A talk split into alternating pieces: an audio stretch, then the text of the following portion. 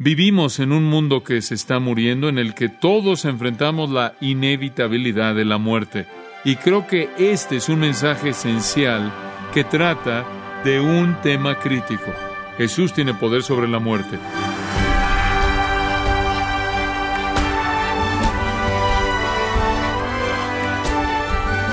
Gracias por acompañarnos en su programa Gracias a vosotros con el pastor John MacArthur. El miedo a la muerte se puede decir que es universal, todos le temen. Muchas personas racionalizan sus miedos y creen que todo el mundo va al cielo o que simplemente todos dejamos de existir. En otras palabras, que la vida simplemente se detiene una vez que usted muere, pero la verdad es algo muy diferente. Por eso le quiero invitar a que nos acompañe cuando el pastor John MacArthur nos ayuda a ver la verdad sobre el poder que Cristo tiene sobre la muerte en la serie titulada El asombroso poder de Jesús en gracia a vosotros. Pase conmigo, si es tan amable, al capítulo 9 de Mateo en su Biblia. Mateo capítulo 9. Me gustaría titular este pasaje de manera muy simple, El poder de Jesús sobre la muerte. De esto trata. La resurrección de los muertos y camino a esto, la curación de una mujer con un problema de sangre. Y si usted lee los otros evangelios, sabe que la razón por el interludio de la curación es retrasar a Jesús hasta que la pequeña niña esté muerta y el funeral ya haya comenzado. Los otros escritores nos dicen que cuando se acerca a Jesús por primera vez, el hombre, el padre de la niña, le dijo a Jesús, mi hija está muriendo y ya para cuando él llega, ya está muerta y el funeral ya estaba en sesión. Entonces el Señor coloca este interludio hermoso de la mujer con un problema de sangre como parte del retraso para traer la resurrección. Entonces vemos el poder de Jesús sobre la muerte. Y creo que este es un mensaje esencial que trata de un tema crítico. Vivimos en un mundo que se está muriendo, en el que todos enfrentamos la inevitabilidad de la muerte. Somos humanos en deterioro en un mundo que se está deteriorando. Nuestro mundo se caracteriza por la tragedia, nuestro mundo se caracteriza por la tristeza, nuestro mundo se caracteriza por la tristeza profunda, nuestro mundo se caracteriza por la muerte y los que están muriendo, desde la caída del hombre que se registra en Génesis capítulo 3, ha habido una maldición en la tierra y esa maldición ha enviado a la tierra y a todos sus habitantes en una espiral descendiente de lágrimas y desastres y dolor y tristeza y muerte. Y de hecho, enfrentamos esas cosas de manera incesante. Apenas en este mes, en digamos en las últimas cuatro o cinco semanas, sé de un querido amigo que murió de cáncer y muchos otros amigos están siendo consumidos por el proceso mortal doloroso del cáncer. Sé de un joven quien en su auto mató a otro pequeño niño de ocho años de edad. Conozco o sé de un hombre cristiano que estaba manejando un camión en la autopista cuando otro hombre frente a él chocó contra él y he visto varios ataúdes en el mes pasado. La cara fría de un padre y de la madre. He oído el lloro, la tristeza. Sé de una joven con dos niños pequeños. Esa joven está muriendo de un tumor en el pulmón. He observado a un joven emerger de una cirugía para sentir el dolor conforme la anestesia iba desapareciendo. He caminado por los pasillos de varios hospitales. He oído los gemidos y gemidos de aquellos que están llenos de dolor y enfermedad. He visto a niños con leucemia. Hablé con un amigo pastor por teléfono que me dijo, ¿orarías, si eres tan amable, John, por mi hija de 16 años? Ella ya le han realizado dos cirugías de corazón abierto y ahora está fallando su corazón y casi la perdimos. Este mes me acordé que hace un año atrás una querida esposa y madre de nuestra propia iglesia murió quemándose hasta morir. El domingo pasado conocí a un hombre que lentamente está perdiendo la vista y una mujer que lentamente está perdiendo el oído. Hablé con un niño de nueve años de edad el mes pasado que perdió a su madre debido al cáncer y el domingo pasado oré por un hombre que tiene tanta enfermedad, una enfermedad tal con un tumor cerebral que está en un dolor constante. Y eso es solo parte de esto, pero así es la vida. Eso es lo que el pecado ha hecho a nuestro mundo. Esa es la maldición en acción. Es sorprendente que Jesús reaccionó de la manera en la que reaccionó cuando llegó a la tumba de Lázaro.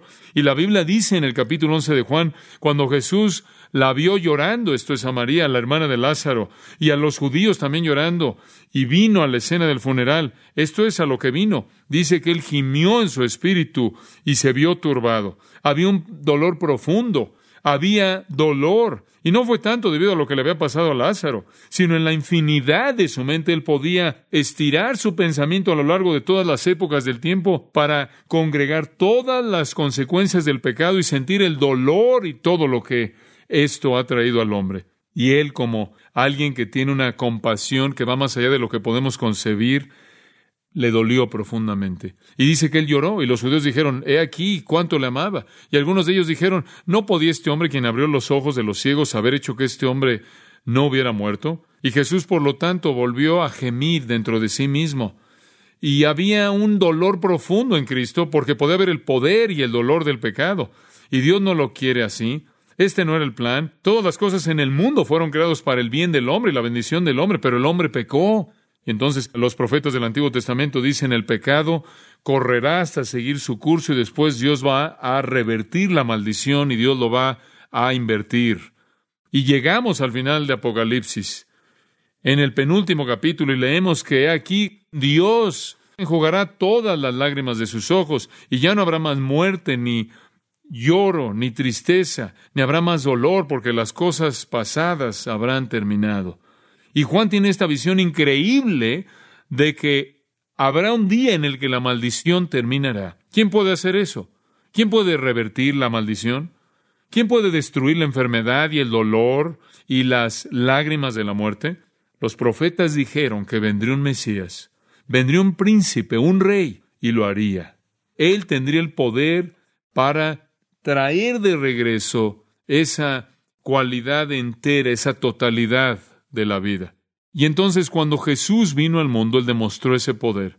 Aunque el cumplimiento de esas profecías todavía es futuro, el que las cumpliría ha demostrado de manera suficiente su capacidad de hacerlo, de tal manera que cuando Jesús vino al mundo, como lo hemos visto, Él expulsó la enfermedad de Palestina, Él resucitó a los enfermos, perdonó pecado, todas esas cosas que serán una realidad del reino grande y glorioso venidero, Él las demostró en su primera venida. Los milagros de Jesús fueron la verificación de su poder de revertir la maldición, la verificación de su poder de establecer el reino, porque Él dijo en Juan capítulo 5, recordarán, que Él algún día va a resucitar de los muertos a todos los que estaban en las tumbas. Y si Él va a hacer eso, Él va a tener que demostrar que Él tiene el poder para hacer eso.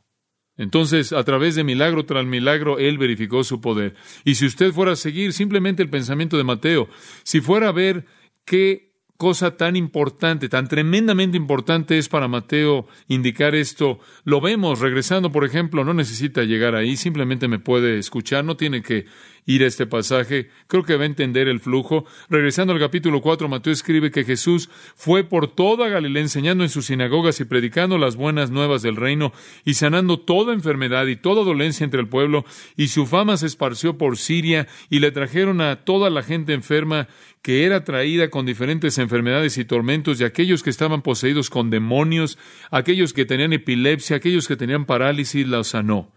Y usted sigue a Mateo y llega al capítulo 8, y algunos de ustedes recordarán en el capítulo 8, versículo 16, que dice, cuando llegó la tarde le trajeron a muchos que estaban poseídos con demonios y echó fuera los espíritus con su palabra y sanó a todos los que estaban enfermos para que se cumpliera lo que fue hablado por el profeta, lo dicho por el profeta Isaías. Ahora escuche, no los sanó por causa de ellos nada más, no solo por el bienestar de ellos y ya, sino para que pudiera demostrar su poder. Él nos sanó a todos porque todos tenían fe, en absoluto. Él no sanó a todos ellos porque eran dignos, Él los sanó para mostrar que podía sanar toda enfermedad y que no había límite para su capacidad. Capítulo 9, versículo 35, Jesús iba por todas las ciudades y villas enseñando en las sinagogas y predicando el Evangelio del reino y sanando toda enfermedad, toda dolencia entre el pueblo. Y en el capítulo 11, versículo 5, los ciegos reciben vista, los cojos caminan, los leprosos son limpiados, los sordos oyen, los muertos son resucitados, y a los pobres les es predicado el Evangelio, y así fue. Él demostró que Él era Dios, el Mesías, el Rey. Eso es lo que Mateo quiere que entendamos. Él es el rey. Entonces Mateo nos ha hablado de su linaje. Él tiene el linaje del rey. Él nos ha hablado de su llegada. Él tuvo el nacimiento de un rey, un hijo nacido de una virgen. Él nos habló de su adoración, otros reyes se postraron ante él, nos habló de su expectativa, de cómo lo esperaban, nos habló de cómo las profecías del Antiguo Testamento se cumplieron en el nacimiento de él, nos habló del heraldo real, su precursor Juan el Bautista, nos habló de su afirmación en la cual el Padre habló en su bautismo. Él nos habló de su ventaja cuando Él conquistó a Satanás en la tentación. Él nos habló de su actividad de sanar y predicar. Él nos habló de su autoridad en su sermón en los capítulos 5 al 7. Y ahora Él nos habla de su certificación, su poder milagroso. Y a lo largo del capítulo 8 y 9 hemos visto los milagros de Jesús y Mateo nos da tres grupos de tres milagros. En el capítulo 8 vemos el primer grupo de milagros que tratan con la enfermedad del capítulo 8, versículo 23 al capítulo 9, versículo 17, el segundo grupo trata con el desorden, tanto en el mundo físico como espiritual y moral. Y ahora el tercer grupo, y el que vamos a estar viendo en los siguientes días, tiene que ver con la muerte. La enfermedad, el desorden y la muerte. Este es el clímax. Jesús puede resucitar a los muertos. Ahora, en esta sección usted tiene tres milagros. El primero, de hecho, tiene un milagro en un milagro, pero hay tres milagros separados. El primero, resucitar a los muertos. El segundo, dar vista a los ciegos. El tercero, dar la capacidad de hablar a los mudos. Ahora, los últimos dos pueden parecer menos maravillosos que la resurrección, y podría preguntar por qué Mateo incluiría la capacidad de dar vista y de poder hablar en una sección que habla de su poder sobre la muerte, y no estoy seguro que puedo ser dogmático en la respuesta a eso, fuera de que me parece que es una maravillosa ilustración del poder de resurrección de Jesús. En primer lugar, Él resucita a una persona entera de los muertos y después Él muestra cómo es que Él puede resucitar al todo al mostrarle cómo Él puede dar vida a las partes muertas. El que puede dar vista a ojos muertos y dar la capacidad de hablar a una lengua muerta también puede resucitar a los muertos porque eso es solo la suma de las partes. Entonces, Él tiene poder sobre aquello que está muerto. ¿Puede Jesús vencer la muerte? ¿Qué mensaje es ese? G.B. Hardy, el científico canadiense, dijo en una ocasión, cuando veo a la religión, dijo, tengo dos preguntas. Pregunta número uno, ¿alguna persona jamás ha conquistado la muerte? Pregunta número dos, si lo hicieron, ¿pueden también darme a mí una manera para que yo también la conquiste? Él dijo, verifiqué la tumba de Buda y estaba ocupada. Verifiqué la tumba de Confucio y estaba ocupada. Y verifiqué la tumba de Mahoma y estaba ocupada. Y llegué a la tumba de Jesús y estaba, ¿qué? Vacía. Y dije, ahí hay uno que conquistó la muerte. E hice la segunda pregunta. ¿Proveyó un camino para que yo lo hiciera? Y abrí la Biblia y él dijo, porque yo vivo, ¿qué? vosotros también viviréis. Esa es la pregunta. Jesús, ¿puedes conquistar la muerte? ¿Eres tú el que puede revertir la maldición? ¿Acaso tú, como dice Apocalipsis 1, tienes en tu mano las llaves de la muerte y el Hades? Si tú eres ese, muéstranos, demuéstralo.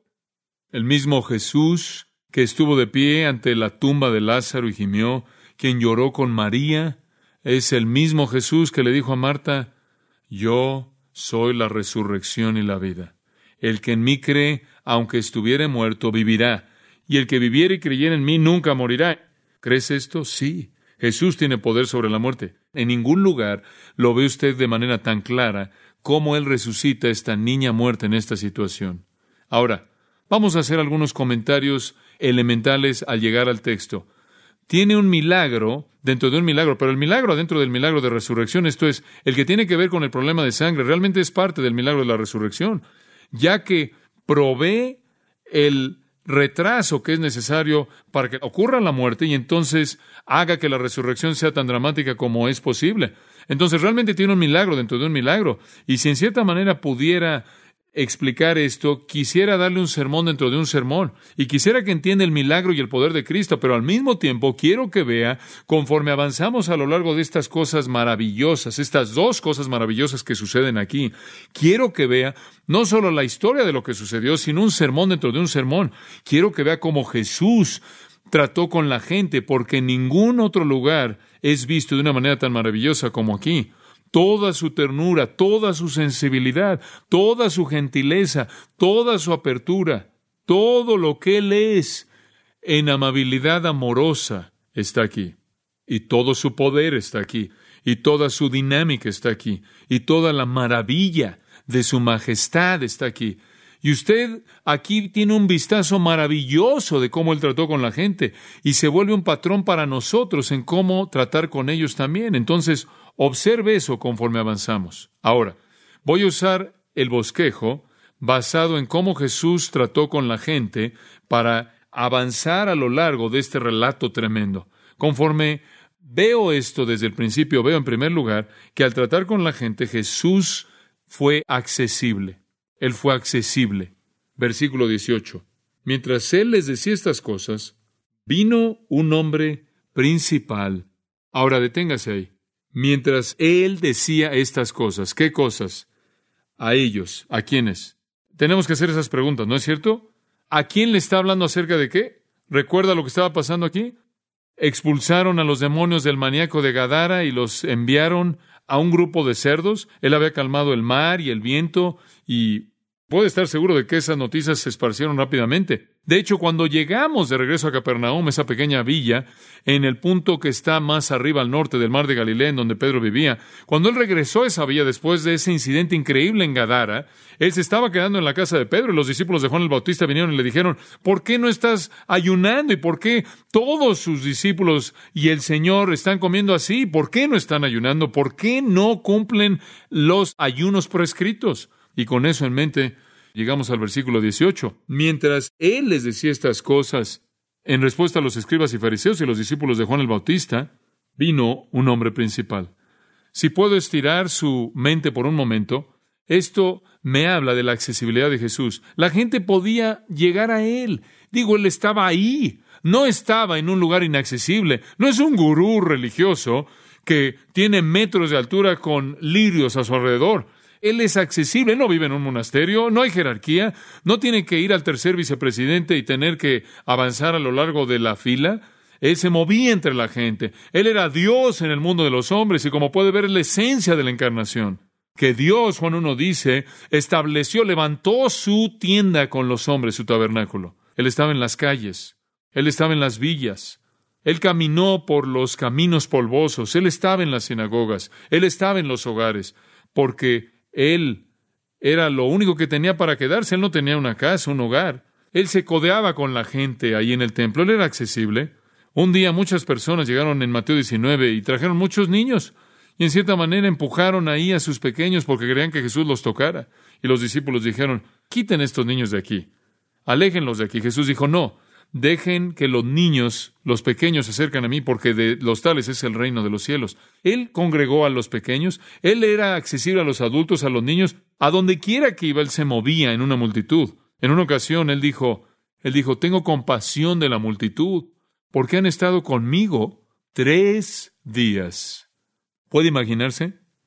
¿Usted cree que le hicieron preguntas cuando se acercaron a él? ¿Usted le haría preguntas? ¿Usted cree que le trajeron todos sus problemas, ¿usted se los traería? Digo, si usted supiera que había uno que tenía todas las respuestas, él estaba aconsejando, él estaba sanando, él estaba enseñando, él estaba en medio de la gente, puede imaginarse, por tres días enteros, y él dijo, tengo compasión de ellos. Imagínese las conversaciones, las necesidades interminables, las preguntas interminables. Inclusive en ocasiones tuvo que retirarse al Monte de los Olivos para tener un tiempo solo para hablar con el Padre. Y hubieron ocasiones en las que él tuvo que decirle a alguien, no le digas a la gente de este milagro, debido a la presión que vendría como resultado de ello. Y ahí estaba el maestro del mundo, el creador del universo, el rey de reyes y el señor de señores, y ahí está, caminando por los montes de Galilea y los pequeños niños entran y salen y la gente lo detiene y habla y ahí está en las villas y junto al mar y junto a la costa y en la arena y en un barco sobre el agua y en las calles llenas de Jerusalén y siempre, siempre rodeado por gente, él era accesible. ¿Sabe lo que eso me dice? Eso me dice que Dios es accesible. ¿No es eso bueno? Porque este es Dios desplegándose a sí mismo. Él fue accesible a las multitudes. Y en esta ocasión en particular, dos personas están en la multitud. Una es un hombre principal, un líder, un gobernante. El otro, una dama enferma. Uno es alguien que es prominente, la otra es alguien que era una rechazada. Uno era rico, la otra pobre. ¿Puede imaginarse la variedad de gente que habría estado en una multitud como esa? Los fariseos estaban tratando de hacerlo tropezar y engañarlo, condenarlo, y la gente simplemente está tratando de analizarlo, y está toda la gente que está dolida, está sufriendo, y toda la gente que está enferma, toda la gente que tenía ansiedades, toda la gente que eran mendigos, que eran pobres, que eran expulsados, eran, eran rechazados, que eran esclavos, todos los cautivos, toda la gente que estaba sufriendo, como también los que querían que sus necesidades fueran satisfechas. Y me emociona que Él es accesible a las multitudes que puede acercarse a Él, pero permítame dar un segundo paso. Jesús no solo fue accesible, si en cierta manera pudiera cambiar la palabra un poco, Él también estaba disponible. Y con eso no me preocupa tanto la multitud como el individuo. Él no solo fue accesible en el sentido de que podía acercarse a Él, Él estaba disponible en el sentido de que podía acercarse Él a usted. Esta es una realidad maravillosa que Jesús fue sensible a los que estaban en la multitud y él se movía hacia esa persona con una disponibilidad real. No, no estoy pensando tanto en la multitud como dije, estoy solo pensando en el individuo. Bueno, regresemos al versículo 18 y veamos lo que sucede. Mientras él les decía estas cosas, vino un hombre principal y se postró ante él. Y dice aquí, vean esto, esto es asombroso. ¿Por qué es tan asombroso? Este hombre era un gobernante, un líder. Marcos añade que era un líder, uno de los líderes de la sinagoga. Lucas dice que era Rosh HaKaneshet, lo cual significa que era el anciano principal de la sinagoga y su nombre era Jairo. ¿Sabe lo que, quién era este hombre? Él era el representante número uno de la institución religiosa en Capernaum.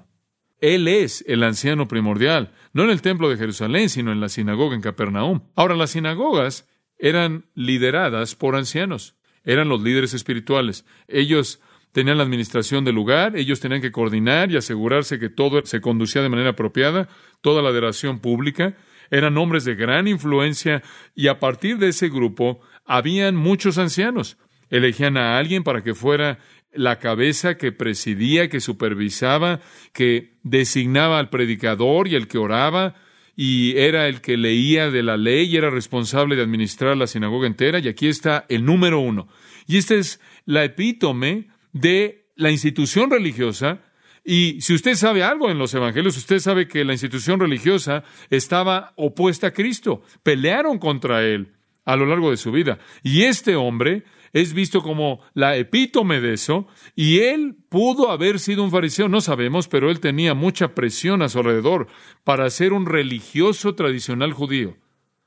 Y él viene a Jesús.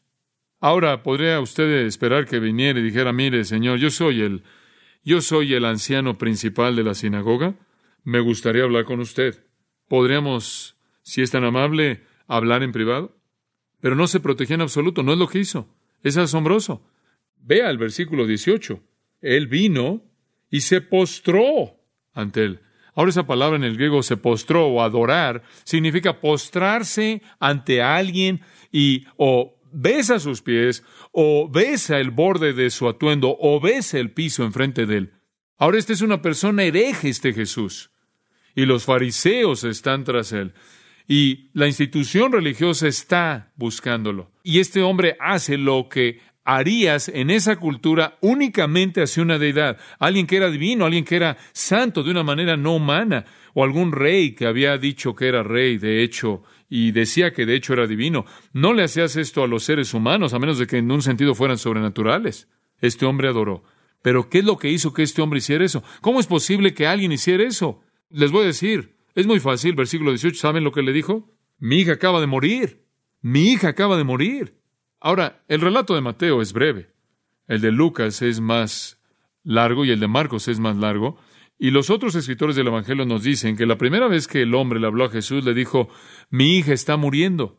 Y más adelante se le informa que estaba muerta y él le dijo a Jesús que estaba muerta. Mateo simplemente lo condensa dejando algunos asuntos preliminares y después en este punto Mateo simplemente dice, está muerta. ¿Y sabe por qué vino? A él no le importaba la presión social, a él no le importaba el prestigio, a él no le importaba la institución religiosa. Su hija estaba muerta y no había recursos en su sistema para enfrentar eso. Y creo que Dios ya había estado obrando en su corazón porque eso fue increíble. Él dice, ven, más ven y pon tu mano sobre ella y vivirá. No hay una mancha de duda, ¿no es cierto? Él se tragó su orgullo. Él le dio la espalda a la presión social, él le dijo adiós a la institución religiosa y vino a Jesús y cayó postrado sobre su rostro y probablemente besó sus pies y dijo, mi hija está muerta. Él tenía una necesidad profunda y esa es la razón por la que la gente viene a Cristo. Si usted no tiene una necesidad, no va a venir. Y debemos orar porque tenga necesidad de Él. Debemos orar porque usted esté en una necesidad profunda, que conozca el dolor, que conozca la desesperación, que conozca la pérdida de todos sus recursos que lo lleven a Cristo.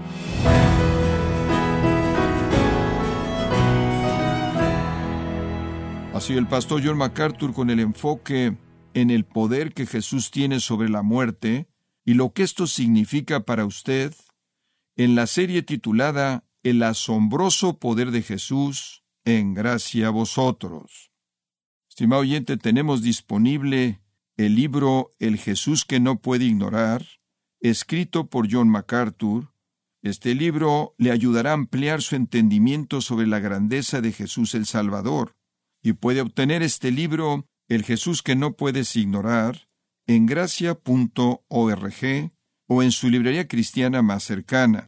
Y le recuerdo también que puede descargar en audio transcripción gratuitamente los sermones de esta serie El asombroso poder de Jesús, así como todos aquellos que he escuchado en días, semanas o meses anteriores, en gracia.org. Si tiene alguna pregunta o desea conocer más de nuestro ministerio, como son todos los libros del pastor John MacArthur en español, o los sermones en CD, que también usted puede adquirir, escríbanos y por favor mencione la estación de radio por medio de la cual usted nos escucha en gracia a vosotros. Es importante conocer no solo el país y ciudad de donde usted nos escucha, sino también la radio. Para quienes contactan nuestro ministerio por primera vez, pueden solicitar una copia del mensaje de promoción sin costo alguno, un mensaje por oyente únicamente.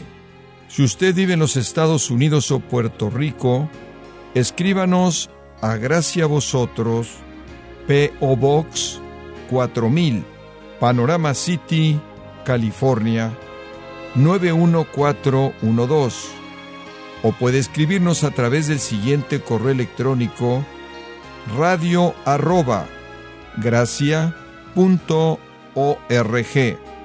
En nombre del pastor John MacArthur, de nuestro productor David Torres y del personal, le damos las gracias, invitándole para que nos acompañe en la próxima edición y así juntos continuar desatando la verdad de Dios un versículo a la vez, en gracia a vosotros.